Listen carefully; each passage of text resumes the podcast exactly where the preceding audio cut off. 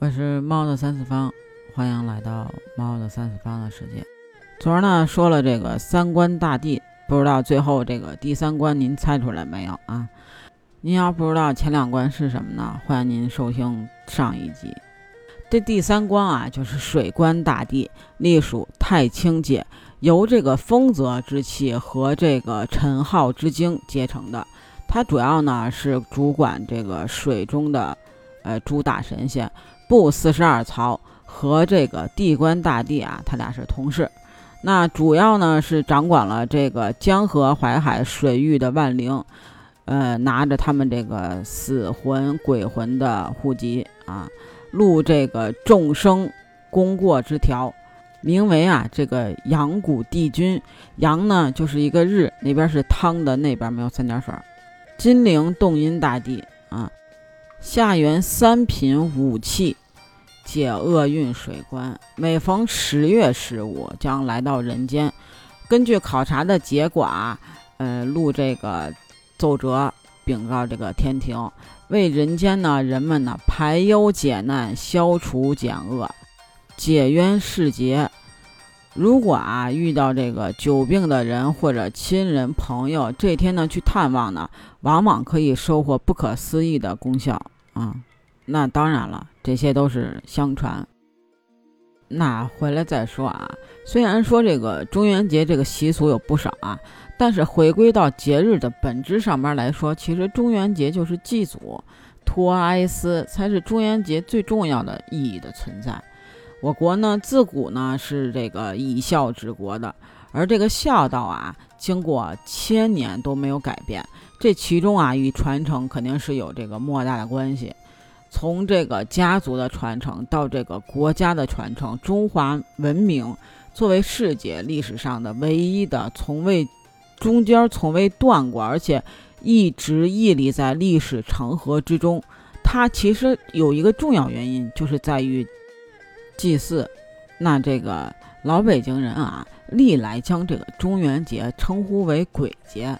是每家啊均祭祖已故祖宗的亲五代，以表示这个，呃慎终追远。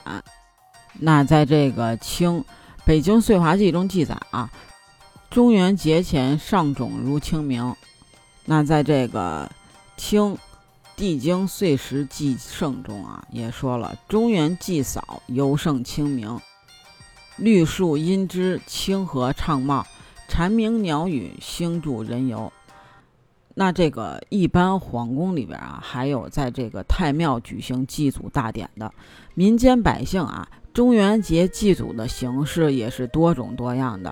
有的是在这个坟前烧钱画纸，有的呢是在这个家里边啊，呃。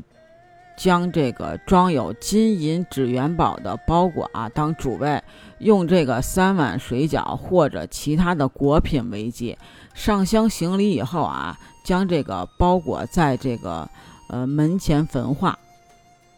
那根据这个《明地经景物略》上边说啊，上坟如清明时，或置小袋以往，祭福气。折于木刺陶醋之，满袋则喜，熟干煎之以归。说明啊，这个自元明以来，中原上坟其实带有这个秋游的性质啊。初秋的时候呢，扫墓连带着全家秋游，无疑是孩子们的一次出游啊。孩子们啊早把这个鬼节抛之脑后了。但是呢，其实啊。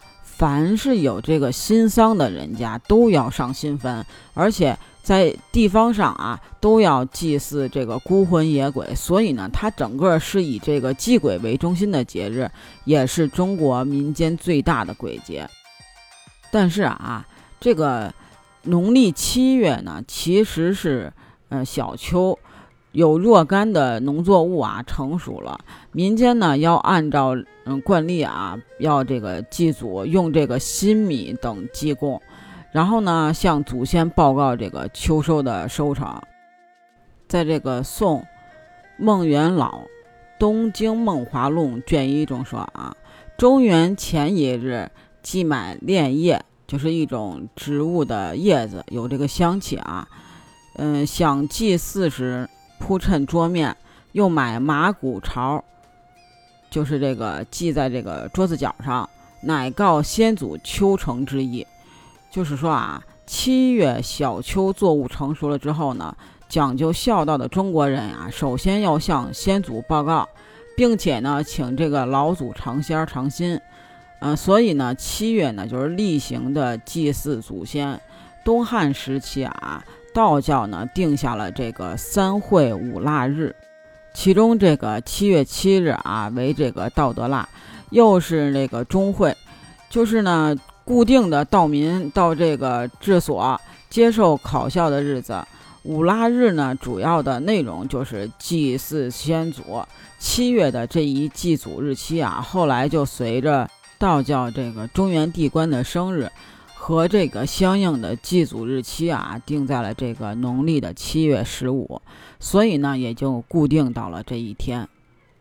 那说啊，从古至今，无论是这个皇宫贵族还是平民百姓，对这个祭祖啊，都是无比的虔诚和重视的。尤其是以这个儒家文化为主的中国人而言啊。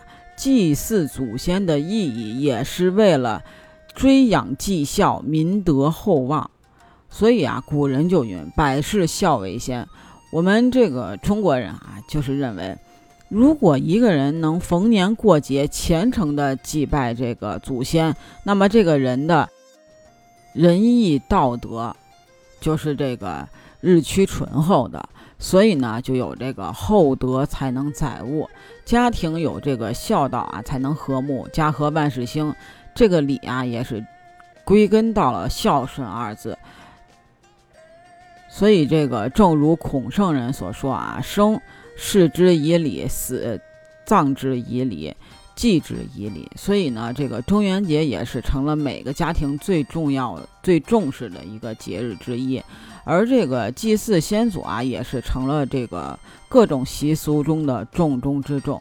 那说起这个一元烧法船啊，这项习俗，咱还得先说说什么是一元。义是哪个义啊？就是意义的意啊，一元。那提起这个一元啊，老北京人或许首先就会想到这个宝应寺，宝贝的宝，应该的应，宝应寺。那宝应寺啊，它是位于在这个北京市。呃，宣武区来登胡同二十九号，相传啊，这个宝应寺是一座唐刹。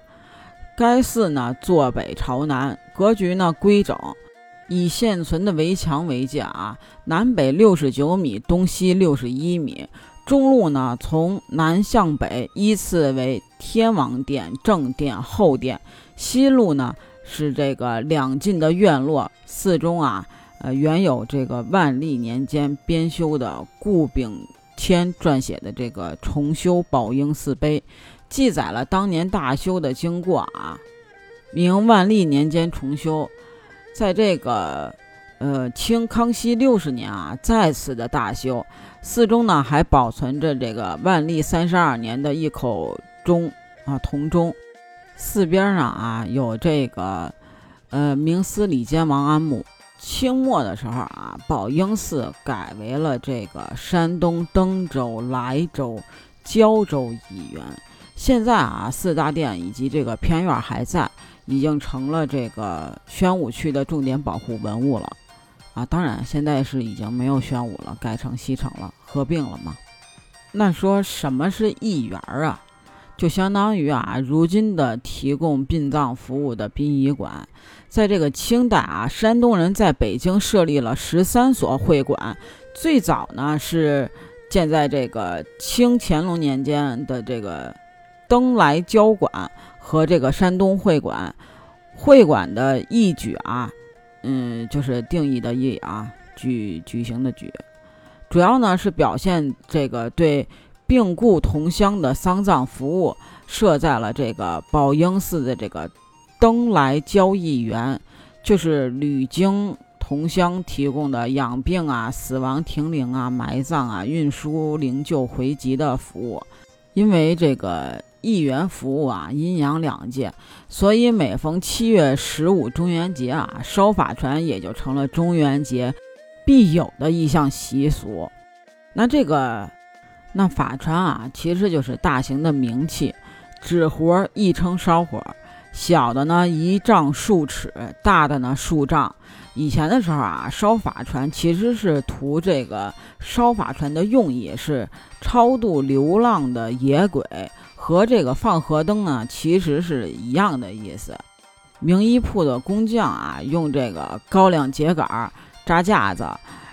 糊这个彩纸或者白纸彩画，法船这个船头啊是虎头，在这个蓝色的水波上啊有这个荷花荷叶，船头甲板上啊站着这个开路鬼，举着钢叉，探着身子，像是瞄准目标，即将要插过去。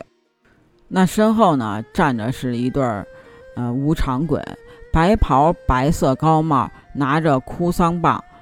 是白无常，也叫活无常。黑袍黑色的高帽，拿着勾魂牌的，上边写着“你可来了”，正要拿你呢。是这个黑无常，也叫呢死有份儿。挨着这个无常鬼的，就是这个船舱。船顶啊，一卷一垫的宫廷式的形式。门窗呢可以开合，也能看到里边的陈设和人物。舱内呢有这个十殿阎罗。宫殿上方啊，有这个桅杆，挂着呢一面旗，正面呢是鱼篮盆会，背面是慈航普渡。两侧甲板上啊，有几名这个拿桨的水手，另外呢还要糊一个掌舵的人。船身呢不高，一米上下。持桨划船的人数呢，几个到十几个啊。船上人物呢不成比例，开路的鬼呢大过人。无常鬼呢略小，水手舵手呢只有这个五六十厘米，船舱里呢就更小了。匠人们啊，为了便于这个搬运，一只大型的法船啊要分成做若干节，船身呀通常是这个三到五节，然后呢抬到这个法会现场以后再拼起来，用这个细的铁丝儿拧上啊。船舱以及这个船上的人物啊、旗杆呀，都是后来绑上去的。拼好以后啊，四周还要用这个绳子拉上铅，防止这个被风刮倒。那半夜呢，法船呢搬到这个孟家坑边上啊，和尚们呢就围着法船敲法器、诵佛经，然后点燃。人们守着这个法船，强橹灰飞烟灭以后啊，才渐渐散去。就如这个。都门李勇中原所说啊，朵朵莲灯放满河，烧船称逆送弥陀。深夜妇女归家去，萤虫飞飞鬼火多。那当然还有其他的民俗了，那请听下回分解。那我们这期就到这儿了，或者您有什么知道的，也欢迎您评论区跟我分享哦。对了，记得加我的听友群哦。B J C A T 八幺八，北京小写的首字母 C A T 八幺八，期待你的加入哦！我们下期见，拜拜了，你奶。